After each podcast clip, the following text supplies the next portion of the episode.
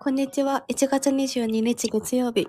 今週も始まりました。皆様はどんな週末をお過ごしでしたでしょうかこの番組は学びに何かを求め続け、自信と知性を兼ね備えた女性、アデジョンになりたいアラサ女桃子と若菜でお送りするラジオ番組アデラジオです。哲学することが大好きな私たちが心、体、性についてのウェルネスを自分たちのストーリーと交えて内側をさらけ出しながら語り合います。この時代をヘルシーに、そしてセクシーに生き抜く場を皆様と一緒に広げていけると嬉しいです。はーいはーい。皆様はどんな月曜日をお過ごしでしょうか？ねもう1月も終わりますね。え中旬でうん。あっという間に。ああ12分の1がもうすぐ終わるっやめてていう考え方をしちゃうよね なんかやめてよ。まだ始まったばっかりだ本よ。当にもはい。ちょっとここで音声変わっちゃうんですけど、前回の私の桃子恋愛編放送後に、実はあの聞いてくださってる方からね、素敵なお便りをいただいていて、ぜひ皆さんにシェアしたいなって思ったのと、今回実はこれからお話しする内容とちょっとこうリンクする部分もあったので先にお話しできればなっていうところでうはい。ちょっと若菜から読んでください。はい。すごい素敵だったので全文読みたいと思います、お願いします。お二人のお話が自身とリンクするところがいっぱいあっていつも楽しく聞いています。桃子さんの相手への気になるところが具体的に結構たくさんネガティブな言葉で出てきたのが意外でした。未来への不安からか全体的に声色も下がっていたので若菜ちゃんのハッピーに感じないってところに共感とその若菜ちゃんの伝え方がとても素敵だなと思いました。結局男女の関係って自分の行動次第と同じだけ相手の行動次第なところもあると思うので今後はやあ最後はやっぱりわからないに行き着きますね。自分の心に素直になって言葉で伝えてみたり逆に聞いてみたりそうやってお互いがお互いをいろいろな手段を使って行き来し合ってお互いに親睦を深めることが大切なのかなと思いました。こうやって私自身の思考を深めるきっかけにもなりました。ちなみにお二人の恋愛のゴールって結婚ですか？事実婚なんて言葉も最近ありますし今私もフリーなので恋愛したいと思うこともありながら何のために恋愛するのかなんて考えることもありますお二人はいかがですか？っていう内容ですね。いやー素晴らしい。すごい嬉しいよね。ねこんな嬉しいしかもすごくまとまってる分でなんか、うんうんうん。知的思考を深めるね、うんきっかけになったって、うん嬉しい。なんかそういうね影響を受けてくれてるのは嬉しいよね。うんなんか 前回の放送収録後に私も自分で聞いたんだけど、うんうんうん。聞くの嫌でなんかさ。えでもさうちもさ、うん。編集したりしてるからさ、うん。うんうん何回も聞くのよあれ。そえのそうだよねそうだよね。結構さ、うんうん。あれなんかそれを聞いててまた自分の意見が変わったりすることもあったりさえそうなの。気づくこともあるよねそう客観的に聞くことによってさあ自分ってこういう声のトーンで、うん。こういうなんか言葉を使って話してるみたいなのが、うん。後から振り返ると冷静にもななるし自分自身も分析できるなんか。えそうそうそう。より。私なんかあの時撮ったのがもう旅行から帰ってきて、うんうんうん。次の日とかでそうだね。疲れてたよねちょっと。そうめっちゃ疲れたのもあったしなんかそのこれなんか起きた出来事に対してなんかなんていうのこううまくまとまってなかったでもあってさ、うん。いや台本いつも書くけど書かなくってそのままの気持ちをノリで話したから結構ぐちゃぐちゃだったんだけどなんかすごいそれがさ素直な思いっていうかさ、そうそう ねリアルな多分さ、うん。気持ちみたいなのが乗っかってるなっていうのもちょっと、ね。後から聞いて思ったっていうのがあって、うんうん。こうやってコメントもらうことによってよりなんかさ自分の気持ちが外からあのもらう意見によって気づかされるみたいなこともやっぱあるなって感じて、この人も私と同じ声色下がっててやっぱりハッピーに感じてないんじゃないってね共感してくれてるっていうのがちょっと。でもなんか話した時は全然そんなこと思ってなかったし、うんうんうんわかるよ。そうなんだけど、うん。ねこうやって改めて聞くとえ確かに私ってなんか心の中ではちょっとなんかこれから分かんないことに対してのちょっと不安なうん。気持ちがちょっと声に現れてるなとうか、ん、だって桃子っていつもさ、結構高めの声でさなんかこうキャピキャピとした話し方をするというかさわりかしね。確かに、うん。いや寝起きだったっていうのもあるんだけど。それもあるねうちらはね。でもなんか友達にもっと、うん。なんか私の方の友達にねもっと突っ込んでほしかったみたいな、うんうんうん。もっとなんか深掘りしてほしかったってすごい言われて、ね。ごめんって ちょっとでもその辺はねそう時間が足りなかったよ。深掘りする、ねちょっと私もまとめて 言って。この人がなんかそうだね、ん。また話そう。ねこの人が聞いてくれてたこと、もうすごい考えさせられるなと思ったからさ答えていきたいんだけど、ねまずはねお二人の恋愛は 恋愛のゴールって結婚ですかっていう質問。結婚ねってゴールって思うでもこれってさやっぱうちらの今の、まあ、20代後半とか30代に差し掛かるくらいが、まあなんだろうすごく深く考えるというかさまあね突きつけられるよねうん結婚。そうそうそうそれがすごくなんか目の前のこととしてなんか周りからもそうだし自分からもやっぱり別に何も言われてるわけでもないのに、うん。やっぱ結婚っていうのがやっぱ脳内にさどんどん巡ってくるっていうか、ねそう別にそれがポジティブとかネガティブとかっていうのは関係ないけどやっぱなんかそれは意識する年代でもあるしえ桃子は結婚したいって今までに思ったことある、ととか別に誰が誰とではなくてあ結婚したいな将来って思ったことってある？憧れたことある？うーんまあ結婚そうだね。まあ私はなまあ結婚したいなって思ってた実際、うん。えそれは 私最近まで思ってた、え今も思ってる？今も結婚はしたいとは思ってはいて、うんうんうん。まあ子供も欲しいし、まあ、でも、結婚しないと子供が生まれないっていうのも別にさうん。それはなんか必ずしもイコールではないけど、うん。まあ、これまでさその、まあ、地元も狭かったし、うん。コミュニティとかも。大体高校卒業して結婚して家庭を持って子供を産んでっていう、まあ、人生のレールっていうのがまあ、うん。引かれてるっていうのはちょっと大げさだけど大体そういう道を進んでいくよねっていうのがなんだろう、まあ、王道とされているというかさ。まあだから結婚したいって自分もぼやっと思ってたりした。で思,、思わされちゃうというかさ、うん。こう刷り込みみたいなの多分あるよねってね、うん。うんうんうん思うけど若菜は。うちはね冷静沈着な若菜はどうなんですか？なんかね、いや、これ話したことあると思うけど、うち結婚したいと思ったこと一回もないのね。そうだよ大ねげさに言っても一回もないけど、一回もない。もうね。そう、裏側まで見過ぎなのあなたは。そういろんなね、に。ドラマを小さい頃に見てきたっていうのもあるし、家庭環境もあったけど、うんうんうんでもね、私ってね、結婚式場でバイトしてたの、大学とか高校のあ頃ね。そうだよね。ウェディングのサーバーやってたのよ。で、何回もうん何十件も結婚式を見てきたの、そういう幸せなね、いろんな人の人生のね、幸せな瞬間。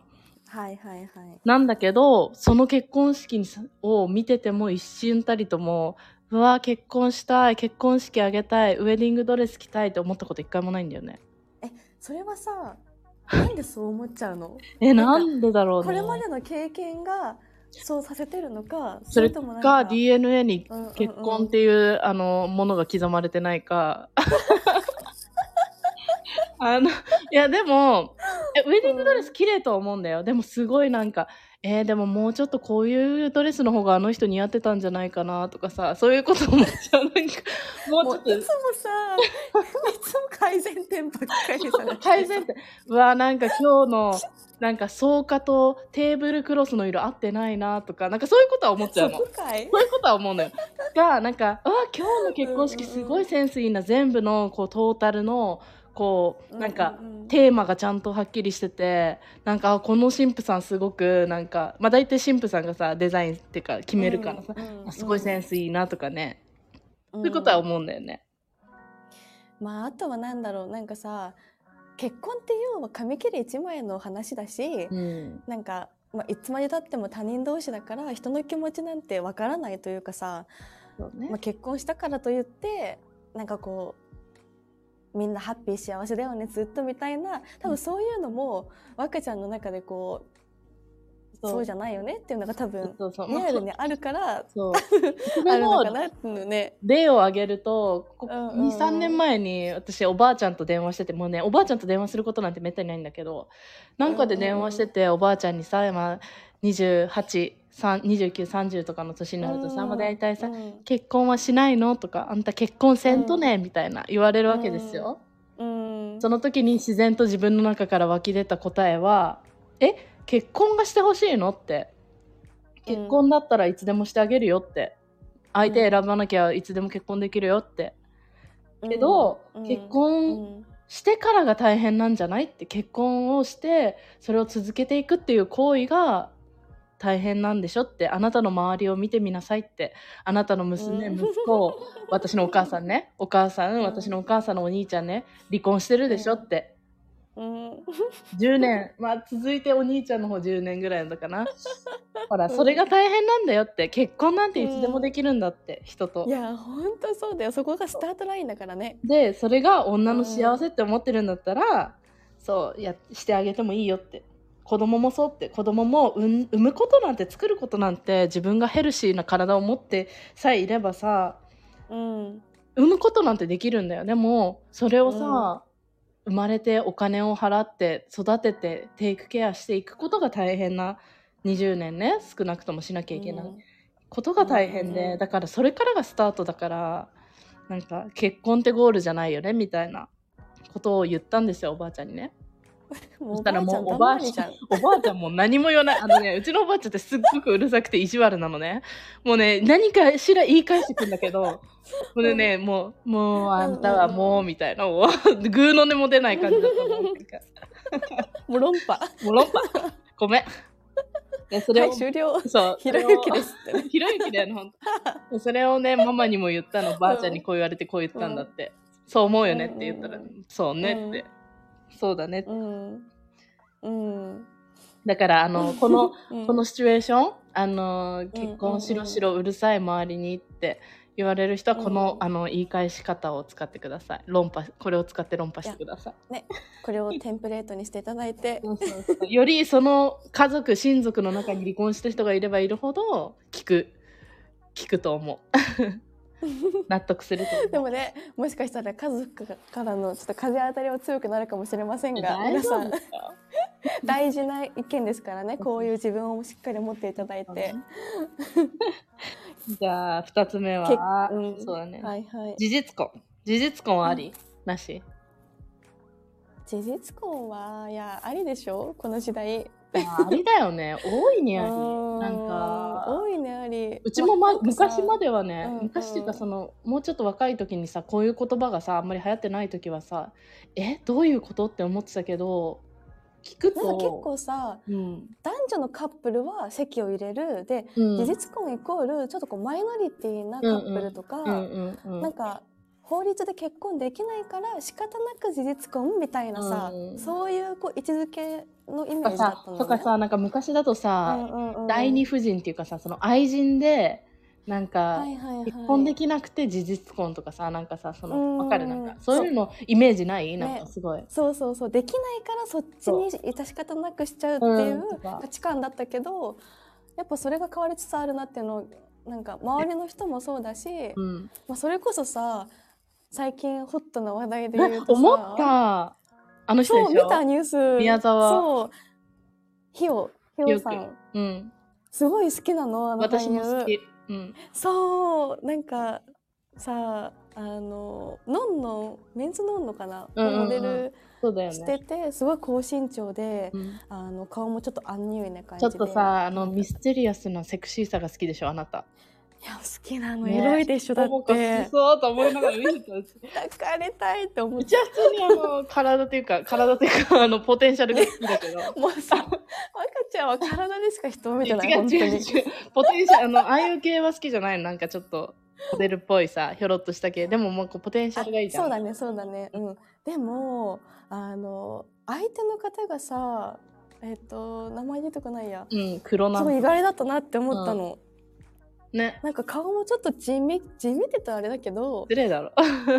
いや可愛いし普通に綺麗なんだけど。なんかどういう経緯で事実婚を取ったんだろうって思うあの二人ってさなんかすごくね。傍から見たらなんかえでもうん。普通に結婚しそうでなもそれこそさ、まあ、それこそ年も年だし、うん。まあ、いろんな人が周りにいて選択肢もいろいろあるだろうしえそのニュースてそのニュース出てさ、なんか結構メディアも批判的に書いてないじゃん。うん書いてないただささらっと事実婚にするみたいな。それに批判がないのってすごいなんか日本もちょっと変わってきてるんだろうなと思った。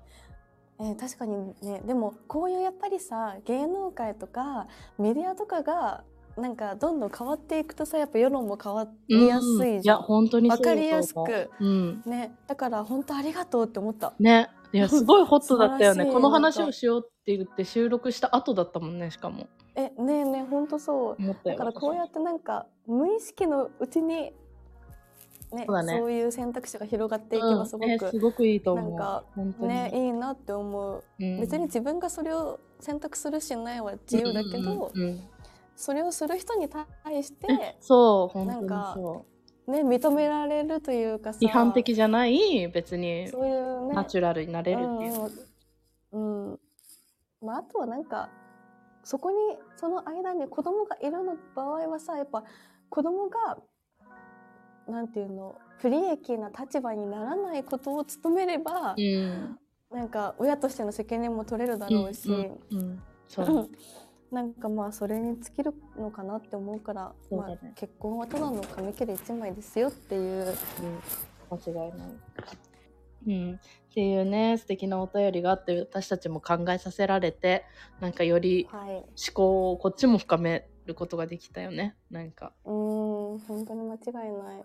本当に。なんかね嬉しいよね。こうやって考えるきっかけをうん。逆にこっちももらって。い、や本当にどんどん欲しい。なんか、ここんなまとまってなくてもいいからなんかえここってもっとこうなんか批判的なことでもいいしなんかもっとここってこう、うん。どうなんですかとかなんかえそれって違いまについてね。そうそれって違いませんか？とか私の意見は？とかもなんかどんどん欲しいよね、うんうんうんうん。ね一言うん二言でも。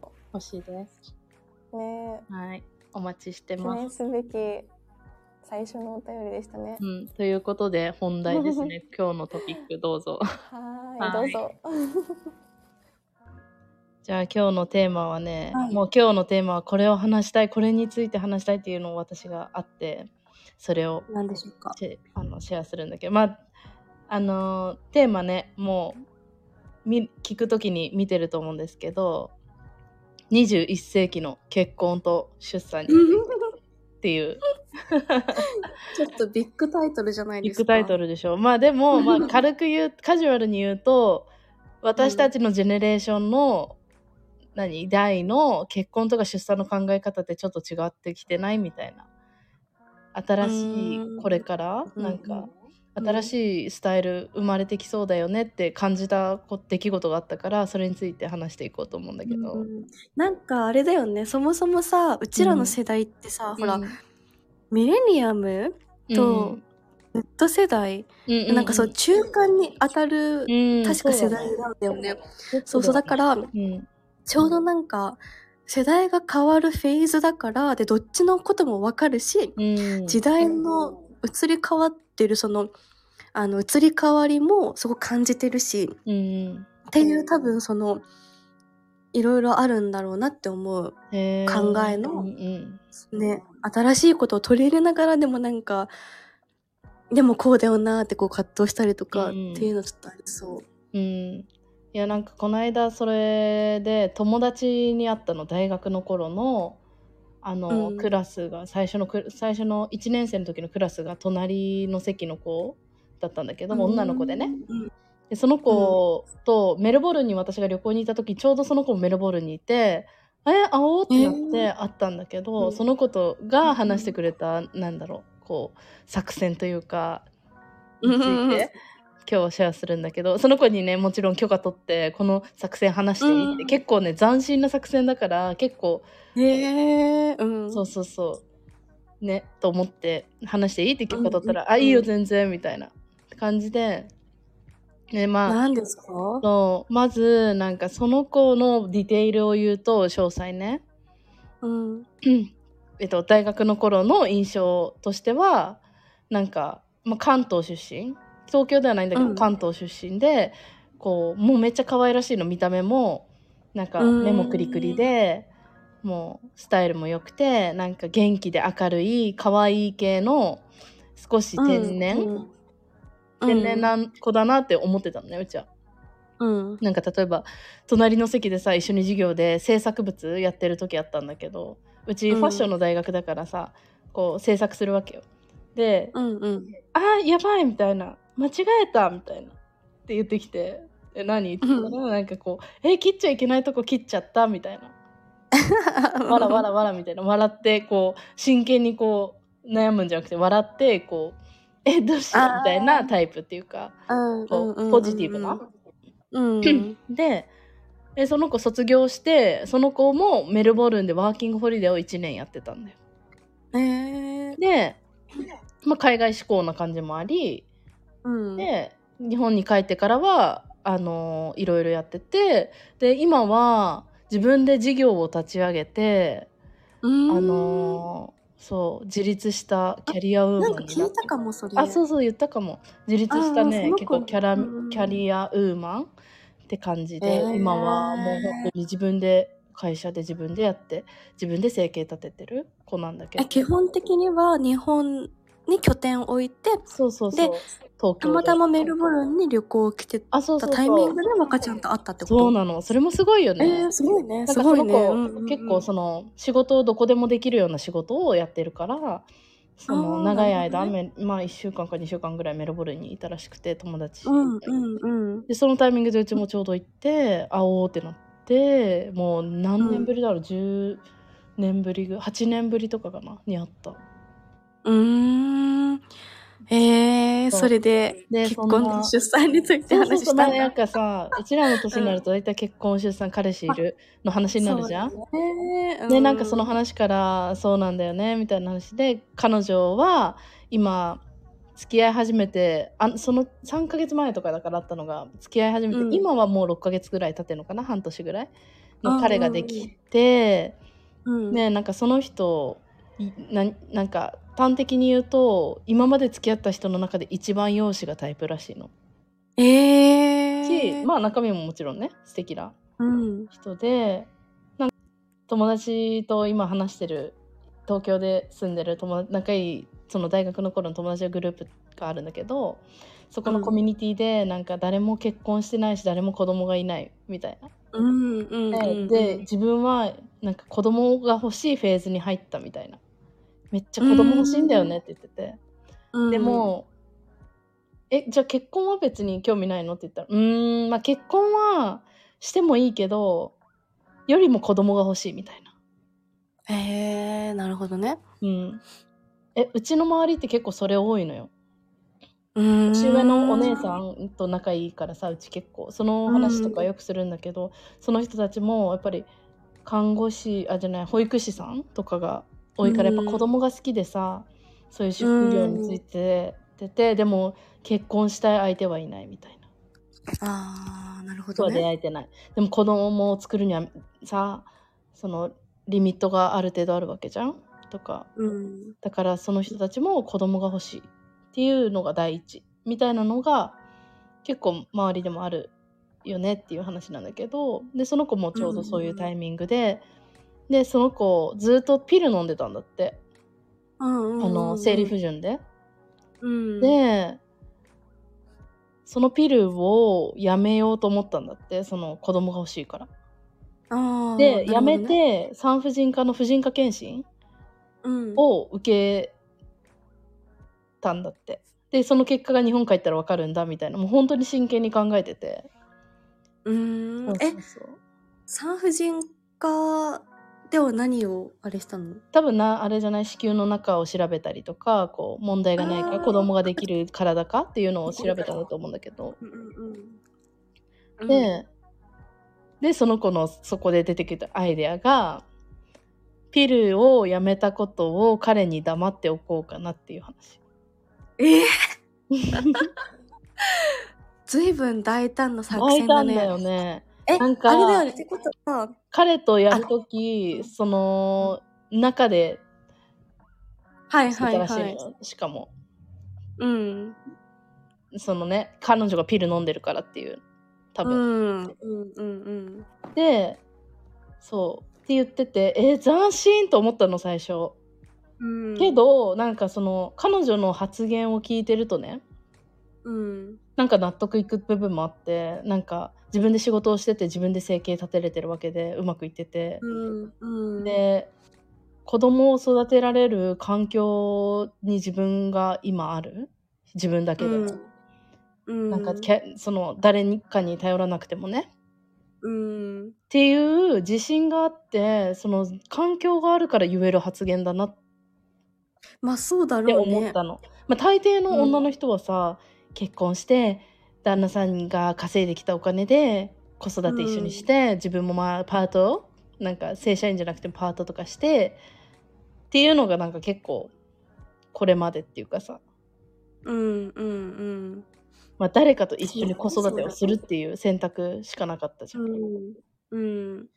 けどなんかその発言ができるってすっごい自立してるなこの子と思った。そうだね。うんえじゃないとうん発想もしないじゃんそんなこと。しないと思う。うん、だからなんかうちは別にえでもありだよねみたいな。なんか、うん。それね結構斬新だしそれ言ったら多分他の人に言ったらめっちゃびっくりされるけどなんか、うん。でもありじゃないって言ってえありだよねって言ってなんか軽いんだけど。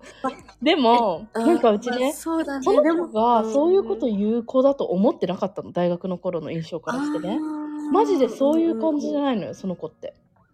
わわかんない、うちのあれが見立てが間違ってたのかもしれないけどなんかそういうことを考えてるような子には見えなかったし、うん。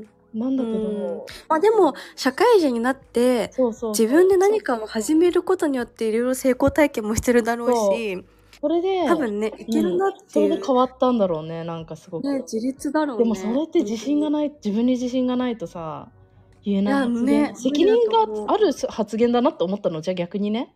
そのうん。子供に対してね、彼に対しては、うん。そのもしかしたら問題はあるけど、うん。そうね。その、うん。彼のさ意見もあるわけで、アイデンティティもあってさ、そのなんかアイデンティティというか、その彼の意見も尊重しなきゃいけないから。うん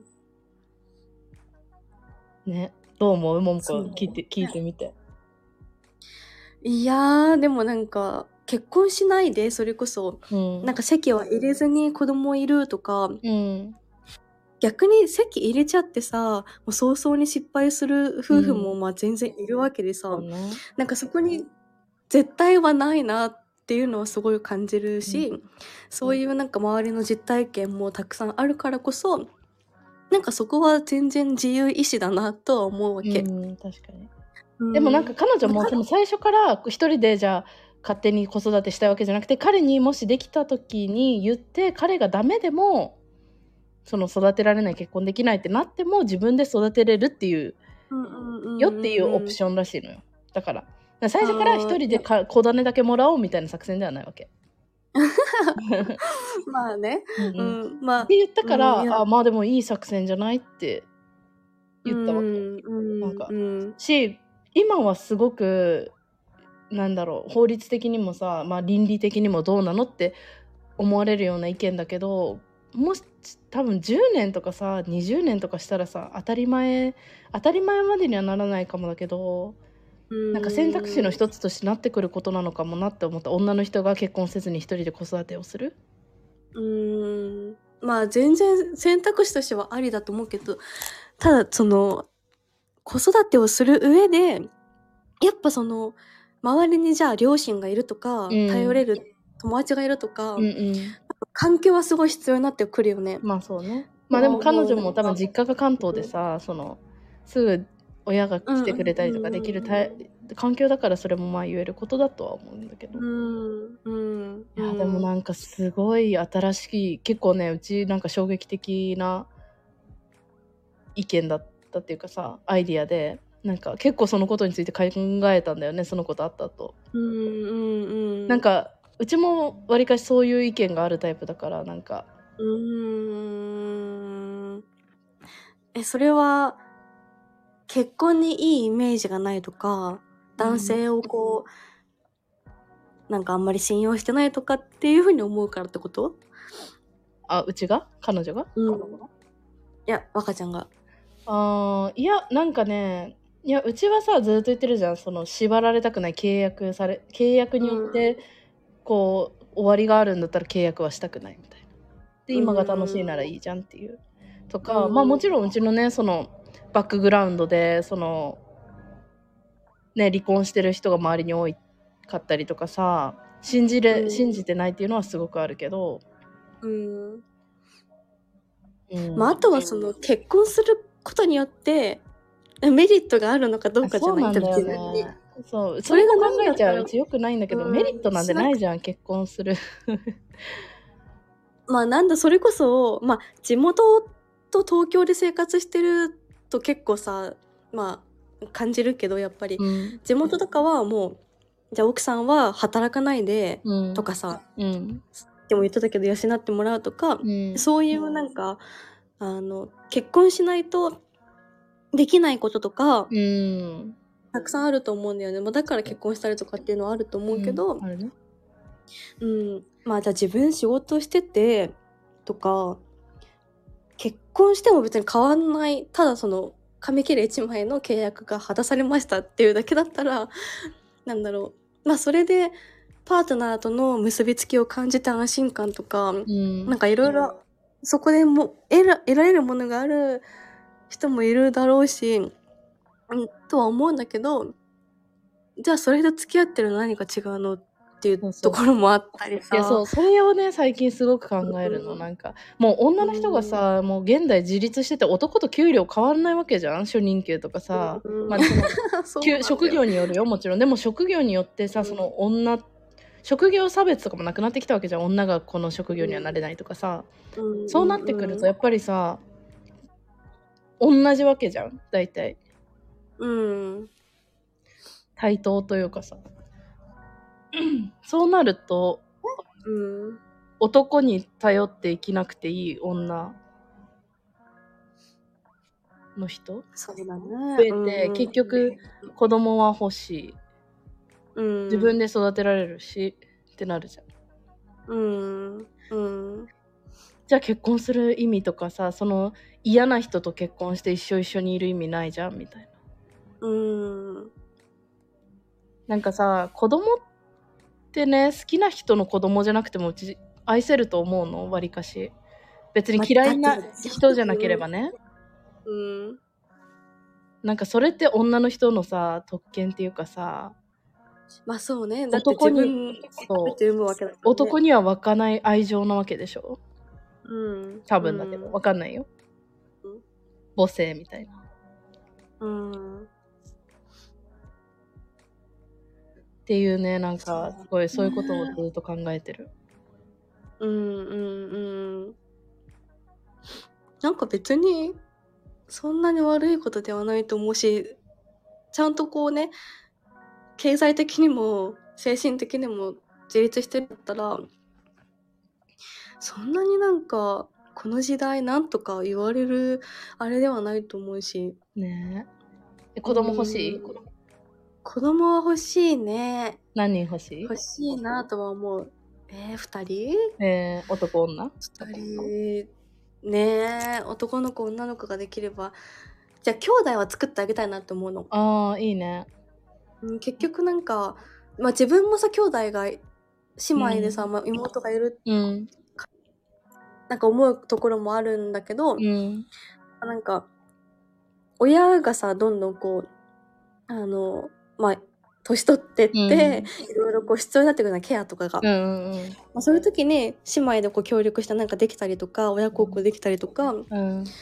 まあ大人になってから兄弟でなんかねどっかいろいろできるとかっていうのもあるし、ん。まあ、寂しい思いをちょっとささせちゃうかなとかっていろいろ考えちゃうと、うんうんうん。まあ一人っ子は一人っ子でなんかなんか強くなっていくとは思うんだけどさ私みたいにね そうそうそううんいや、でも、うちもさ、子供欲しいんだよね。子供欲しいって思うの、すごく。うんうんうんうんうん。し、たくさん欲しいとも思うし、育てられるなら。うんうんうんううん。んでもじゃあ、誰との子が欲しいかっていう、その誰とがいないからさ。まあ、そうだね。だから、もうもはや間違ってできちゃいましたぐらいがちょうどいいのかもね、みたいなそれがいい。もう、思もったりしちゃうう、もう父親誰かわかんない。っていうので、もういいぐらい、なんかもう、なんか。いや、でもなんかさそれはでも、でも子供も別にそれでいいと思うんだよね、なんか。うんなんか、それで自分の気持ちある程度満足しちゃいそうだなって思っちゃうわけ、私も。うんうんうん。なんか、マガ娘、マガ息子ができて、うんそれなんか満たされるじゃん、なんか。うんうんうん。もう、愛に溢れてるし。誰がそうそう父親だろうがさ。まあ、ただ、ただでも不特定多数でわわかんない父親っまあねていう。のは、確かにまあ将来的になんかさ、それは問題がありそう。まあそれすらもなんか気にしない時代がやってくるのかもしれないけあど、ーまあね。うん、最悪じゃなって遺伝子最悪だったらさ、いやー、でもなんか、まあね。でもなんかそれもそれで面白いのかなと思う。まあね、うん多様性。何でも多様性っていう。すごいようにさ。いや、でもなんかこれを普通にこの発言ができるってすごいなんか、あ、今の新しい時代だなって思う。まあそうだね。多分うちらががさ、大学生とか高校生の頃こんなこと考えてことなかったし、まあ考えてなかった。考えてる人いたのかもしれないけどさ。てかなんか地元にいるとさ、うん。もうなんか25、6になったら結婚して、うん。なんか子供を産んでみたいなのが当たり前だったし、そうそうそう。そういうレールの上にいたからさ、しかも親もそうだし、うん。そのおばあちゃんとかももっと早い年代で結婚してるし、っうんうん。ていうのがまあ、こうなんか、教育過程でそれが当たり前にこう植え付けられてたけど、うん。でも、多分私たちがこうやって東京に出たりとか海外に出たりとか、うん。いろんなこう思考をさ、あの、蓄えた上、蓄えたからこそ多分そういう考えもあるんだろうし、うんうん確かに。まあ時代的にもね、そういう人が増えてるっていうのもうん。もちろんあるけど、なんか、彼女みたいに、こう、そういうさ、自分で育てられる、自分で、こう、養えるって言える強い責任感と、だってそれってさ、お金だけじゃないからね。結局責任感、その育てるって時間も費やすわけだから、その子にさ。うん、それが、もう取れるっていう自信があって責任がないと言えない発言じゃん。いやー無理だよ。いや、それはまだうちには言えないなと思ったから、その発言を話せる、人に話せるとこまでいる、にいるっていうのうんは結構すごいフェーズ、なんかところにいるなとは思った。うん、だし、多分本当に真剣に考えてるんだろうね。そうそうそうまあ行動し行動してるしさ。しうん、そうそうそう。かも、まあ、年も年じゃん。もう20、そうそうっすね。29とか30とか。っうん。ていう、今後を見据えた上での多分逆算して、あ今だな、みたいなのもあるんだろうし。そうそうそういや、だから、すごいいいなと思って、これは絶対になんか話したいなって思ってたんだよね。いやー、あーねー。でも、この年になって結婚してなくて子供いないとか、うん。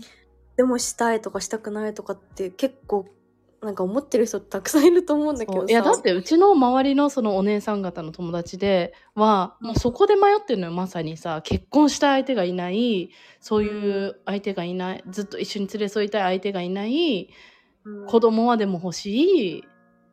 どうするみたいな。だから日本のさシステムだとやっぱりさ結婚しないと子供をそうね認知できないとかさそ,、の育てていくにはさサポートがないから難しいとかあるわけでしょ？うん。うん。それがさ、しっかりさ国がサポートして子供ができて女の人一人でも育て人ひ何片親でも育てていけるようなサポートが手厚ければさもっと少子化さなくなると思うんだよね。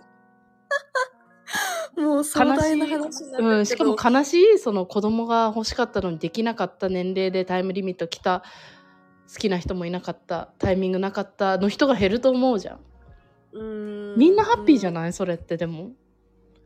ねえでもやっぱさその友達みたいな発言ができる人って多分今の時代的には結構少数だと思うし。まあねまだまだね。うんまだその普通にこう会社員としてやってる人とかの方がほとんどだし、うん。制度自体もねなんかまだ整い途中というかさうん。万全ではないし全然万全じゃないよ片親制の人のサポート。そうそうそう。っていうのはやっぱ現実的に考えてちょっとまだね不安要素はたくさんあるからさ。うん。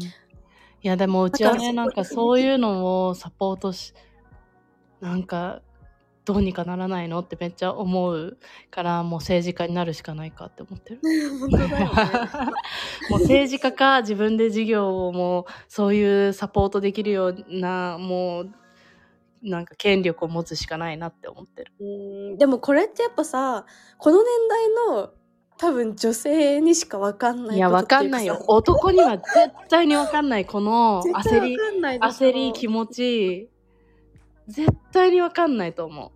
でもださか、らこそね、もう今まで、でこの年代を通ってきた女の人たちみんな思ってると思う。いや思ってると思う。だしだしさしかも結婚しする結婚してじゃあ結婚したからじゃあ必ず子供ができるってわけでもないしさもはや。そうなんだよね。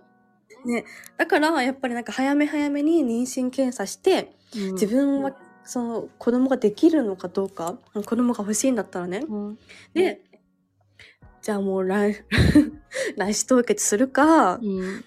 いやなんか卵子凍結はさ今進んでてさその来年ぐらいから補助金が出るみたいな話だけどさ。超高いよね卵子凍結って、うん高い高い。えしかもなんか卵子凍結してそこから妊娠する確率ってめっちゃ低いんだって。そうそうだって結局ね。フレッシュな卵をこうキープするだけだからね だからできればじゃあ男性の精子うんと、あそうそうそう。の精ね、それを一緒にこう凍結するといいらしい。そう受精卵として残した方がいいみたいな。ねまあ、だからいろんな遺伝子のさ受精卵としてってだ残して もう受精卵にしたいら精子がいないんじゃん。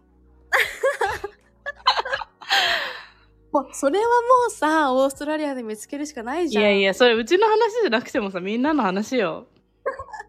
みんなそれは大谷翔平の精子とくっつけたいやんでもそれを言ったらもうさもう切れないっていうかさもう、まあそれやりだすとねなんかうん。あのちょっと男性の極論になりすぎちゃうからあれだけどまあでもね。だから何結が局だからうん。うんこだってううちらはもう子供できるリミットがもう35とかさ、まあ、決まってるわけだからね。結局はそれまでにまあでも知り合いで40とかで結婚して子供産んだとかって人もいるけどさ、うん。でも頑張ってると思うよやっぱりその人たちはその人たちで。うん。うんだから世の男性に比べて私たちの方がもっといろいろ先を見据えてかん行動しなきゃいけないよねっていうのはあるよね。あと何が悪いかってじゃあこれのもう問題点は固定概念じゃない？もう昔から結婚は好きな人とするためするもので結婚は続けなきゃいけなくて結婚したら子供作んなきゃいけなくて1人目できたら2人目作んなきゃいけなくてみたいなさなんかこうもうどうしてもさ植え付けられた固定概念があるからそれがさなんか邪魔するというかさうん。で離婚したら子供はかわいそう。とかさななんか片親で育てられた子供はかわいそうとかさなんか両親でそ仲良く育てられた家庭は幸せとかさなんかもうそういう固定概念がどうしても植え付けられてるからこう難しいうんかなってま思う、そのあサポートとかも。私自身は、うん、そういうのはないけどないけどやっぱり目上の世代とかそうそうそうそういう人たちから見るとまあそう映るだろうね。そうそうそうや親がヤンキーだったからとか親が若くして産んだからかわいそうとかさなんかさあああなったんだとかさ関係ないじゃんいや関係ない。関係ないのよっていういう人たちが増えればもっと自由なこういうさ突飛な意見もさ受け入れられていくんだろうなって思そうだね。う。うんうーん。まあ、あとは、そういう環境に身を置くっていうかさ、うん、なんかそういうのも大事だよね。まあねうん。いやだからうちはなんかいろんな人とこういうことについて話して質問してその人の一人一人のなんだろうこう 意見をこう開かせるみたいな 固定概念をなくしていくっていうのしかないなって思う、もう布教布教活動するしかないと思ってるえ、でもどうなの？なんか、それって、意見の押し付けかな。え、どうだろう？でもなんかさ、まあそれも意見の一つだよねってうん。思うけど。ね。いやいいよ。いそうじゃないいのよ別に。いやでも何がわ何がえいいのよ。両親が仲良くて家族もすっごく仲いい家庭で育つ人もそれはそれでそれが幸せじゃんえ、だから別に正解とかはなくて、でもそれが一番とされるのは良くないと思うのよ。まあそうだね。まあ、ただでも、その、結局はそこに、子供にしっかり愛情を育っ、その、注げられるかっていうかさ、うん。多分なんかそういうのも大事だし、ね。でもなんかそこも難しいなって思う。親の愛情の与え方、うん。まあ、これはまた別の話でしたいけど、そうだね。なんか金を与えるだけが幸あの愛情なのかとかさ。いやまあちょっとそれはまた違う深い問題になってくるけど。考えすぎ。いやでも考えさるすっごい。ね。人間暇だからやっぱさ、そういうことしか考えることないんだよねでも最近全然考えてなかったんだよねそういうの。結婚本とか。子供とか。なんか25ぐらいの時に一回めっちゃ考えて、うんでえやばいこのままだったらみたいな、うん。あとはその元彼と付き合ってる時に結婚しようと思ってたから、うんうん。でもそれそれそういうのも重なってうん。別れた時に、ね、どうしようみたいな。これから先一人かなとかえ30までリミットこれしかないしじゃあどうしよう子供みたいな思ったりとか。いやだからそれも固定概念よ。結局さいやね25ぐらいでみんんなさ一回結婚しだすしなきゃみたいなうん。風潮とか流れがあるからさ一回考える。あるあるある。うん。まあ悩むけど2回目来るよ。すごいね30で2回目来ますから。で来るよ33ねぐらいで4 3回目来て35で4回目絶望みたいな やめてよ。絶望させないでよ。絶望ではないけどなんかもう本当に不安になるみたいな。諦めかけるみたいな。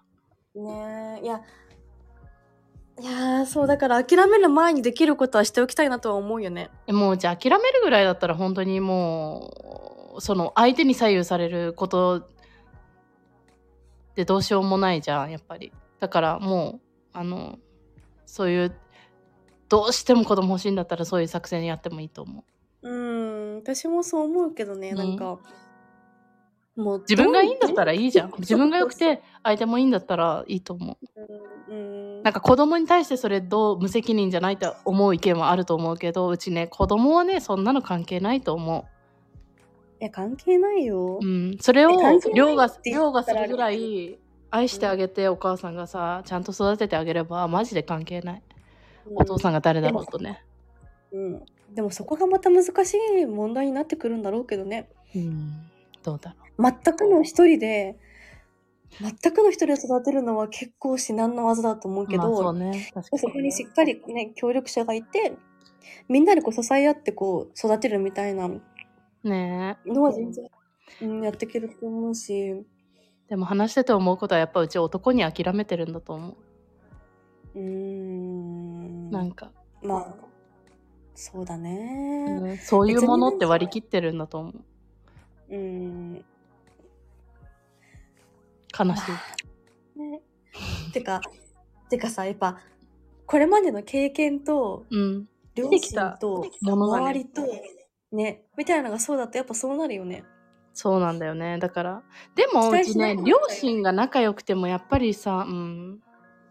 いやでも両両親が仲よ仲良かったら多分こういう考えじゃないない気がする。なんかでもいやひねくれてるからさえ？でもさそういう子にたまにいるじゃん？お父さんとお母さんすごい仲良くて、お父さんとお母さんみたいな家族になりたいですみたいなさ、えでもそれは本当に仲良かったのって作られたあなたが見えてない部分があるんじゃないのって。でもそれ言った、えーそれ言ったらだけどって言っちゃうでもなんか。でもそれはあなたに見せてないだけですごく大変だった部分があるあって努力して仲良くしてるんだから、って言っちゃうめっちゃ。まあでもでもまあさもちろん他人だからさ、うん。まあ、丸投げしてずっと仲いいとか無理だし、うん。いろんなことはあるだろうけどでもそれを二人で乗り越えるっていうかさそそうね。でも乗り越えた先にさ50とかになってさ熟年離婚するわけじゃん熟年離婚は最悪だけどでもなんかだからさ それはあなたのためにお母さんが我慢してるかもしれない。お父さんが我慢してるかもしれない。本当の仲いい家族ですか？みたいなすごいとと。やめてよ。悲観しないでよそんなに。っていうさなんか壊すような発言をしちゃうめっちゃ。まあなんかでも子供のために我慢して夫婦生活を続けるみたいなのは多くいるだろうね。やっいるぱりよ。いっぱい聞くよそんなの、いるよね。なんかそれってさ結果的に幸せじゃなくない？えでも子供に対しても不誠実だと思うそれって。ねえわかる。だって。偽りの家族を演じてるってことでしょ？うーん。幸せじゃない自分が幸せじゃないと子供にもさ与えられないじゃん幸せを。いや本当そうでも結局それもさじゃあ結婚生活を続けなきゃいけないって思う与えそういう気持ちをさそういう考え方を与えられてるってわけじゃん。もう世間がさそうそう。そうそ与えてしまってるってわけじゃん。そうだよ。それが幸せな家庭の代表ってされてるから、よくない。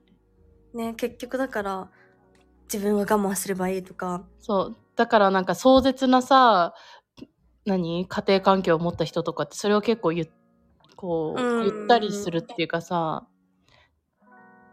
なんかだって幼少期に経験することが基本的になんかその人のさせその今後の性格になっていくっていうかさ。うん。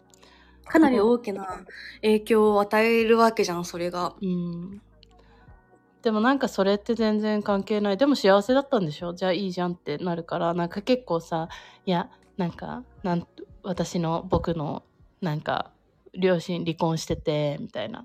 あそうなんだ。みたいな。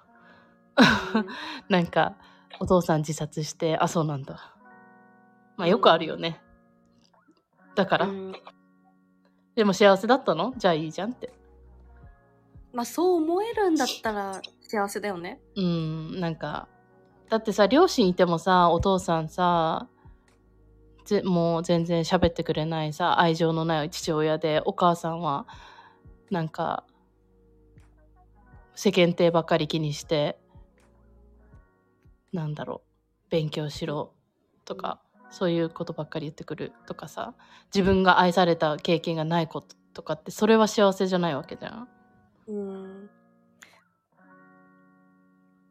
だからなんか全ては愛情なんだよねって思う。うん。まとまりがないけどね。まあそうなんだよね。うん。まあだから別に両親揃ってることが幸せじゃないしうん。親でも十分愛情を育与えてあげればそれは幸せだしうん。なんか結局幸せのなんか形を自分で作っていくしかないっていうか自分がまず幸せにならないと多分その友達も自分がすごい充実してて幸せだからそういう発言も出てくるだろうし、そうだね。ね。多分そういうのは常になんかあるなって思う。うん。まあだからそういうことね。いやでもねけまず子供を作るまでに自分が成長したいなってちょっと思ってるっていうか、いやでも大丈夫。子供が成長させてくれるからなって思うようちはなんか結構さそれで子供を私育てられる自信ないとか言うじゃん。結構いい人いるじゃん。いやいやいやいやいや、子供が育ててくれるから大丈夫だよって。うーん。やらなきゃいまあねけなかったらやるんだから、人間。なんかやる前から心配したって意味ないよって、それはそうだけどね。うん、そう何の話っていう結局じゃあもううちは政治家になるって話よね政治家になってる政治家か宗教活動家か権力のある人になって。なんかそれで最近すごい見てる YouTube があって、はいはいはい。シェリーのさあー、お風呂場？お風呂場あれねすごい面白い面白いよね。なんかねそれこそあの精神科とか、うんうん。政治家は分かんないけどいろんな専門家の人とか、うんうんタレントとか呼んで、性についてとかわかる。見てる。ねすごい語っててさいや斬新だなっていうかそのそういう教育があんまりされてきてないからこそ誤った考え方が埋め付けられたりとかもするよなっていうのすごい感じるから、うん。まずはいろんな人に知ってもらいたいっていうのはあるよねなんいやわかかる。いや、だからそういう、いや、なんかわかるよ。うちだから逆もやもや逆も見たりする。男がそういうのに語ってる、ついて語ってる。例えばなんか、性的な話してるやつとかも見たりする。ええー、面白い。やっぱさ、そうなの？なんか偏ってんの？意見え、面白いよ、結構。なんか、えーそれは違くない？みたいなこともあるし。いやなんかしかも男の人ってさっていうのもさちょっとそうそう固定概念かもしれないけどえだから両方を見るんだよね。女の,、ねそうねうんの意見、男の方の意見を、それをさ、しかもさ、男が女の方を見見なきゃいけないなって思う。し、うん女も男の方を見なきゃいけないなって思う。そういう。うんうんそしたら分かり合えるるじゃん。より寄り添い合えるじゃん。近づけるじゃん。うんだって理解できないこと多いんだもん。最近もめっちゃあった理解できないこと。えすぐ Google で調べる。でもそれってさいつまでたっても結構不毛じゃない？いやでも結構やっぱあさその今さこのネットが広がってさいろんな国のいろんな男女のいろんな性を持ったさ人たちの意見がさ聞けるようになったわけじゃん。しかもか結構さこうシークレットに聞けるじゃん会ってなくてうん。直接話さなくてもさいろんな人の意見が聞けるようになって面白いなと思でもそれはしっかりやっぱ若ちゃんみたいに情報をキャッチしてるからこそ多分出てくる意見でさあって。うん。全然そうじゃない人多いだろうし。だからね私は絶対に「え何これ？どういう意図の質問?」とか「どういうこと?」って思ったら絶対に一回ねいろんな人のこう意見を聞いてみようとか見てみようって思うんだよね。うーん。その中で自分の意見はあこれかなっていう。なんか自分一人で考えてもさもう時間の無駄じゃん本当に。うんうんうん。っていうね質問。あのこの間そのエピソードがあったからそれも今度話したい。えー、何何教えてよ。いやいや今度話そう。長くなる。そうだね。はい。はい。長くなりました。がちょっと待ってよエンディングが出ない？でもあれだねなんかうんみんなみんなとかみんなとかっていうかなんかそれこそ聞いてくれてる人たちは友達と結婚してる人とかも多いし子供いる人も多いから、そうだね。ねこういう意見ってどう感じるんだろうねって思ういやでもそれはそれでいいのよ。うちはなんか幸せな結婚して子供が幸せに2人で育ててて、うわー、それが一番いいなって自分の中でも今でも思うよ。固定概念の中で。うんだからそれ聞きたいかも。でもその子たちがじゃあどういう結果になろうとね将来。なんかじゃあもう離婚しますって不一致で離婚しますってなってもそれはうちはサポートしたいと思うし。うん。それは全全然いいいいなって思う。その子が幸せなら。うんそうね。全然結婚することを否定してるわけじゃなく子供を作ること何？子供作る作らないを否定してるわけじゃなくてその制度だよね本当に。うん。っていうでも制度ってね長丁場だからね。でもどんな人もそのどういう選択もできる選択肢を広げていけることが大事だなって思うから。うん。そう。っていうはい。政治家になりますなってください、はい。アデラジオは毎週月曜8時にニューエピソードが配信されます。Spotify、Apple Podcast、Amazon Music、StandFM など主要なリスニングサービスにてお聞きいただけます。感想、テーマ、ご意見も募集中。メッセージの宛先は概要欄にあるメッセージのフォームのリンクから、そしてポッドキャストのフォローお願いします。また、インスタグラムも更新してます。アットマークアデラジオ。そちらもぜひチェックしてみてください。最後まで聞いていただきありがとうございました。艶やかに1週間を駆け抜けましょう。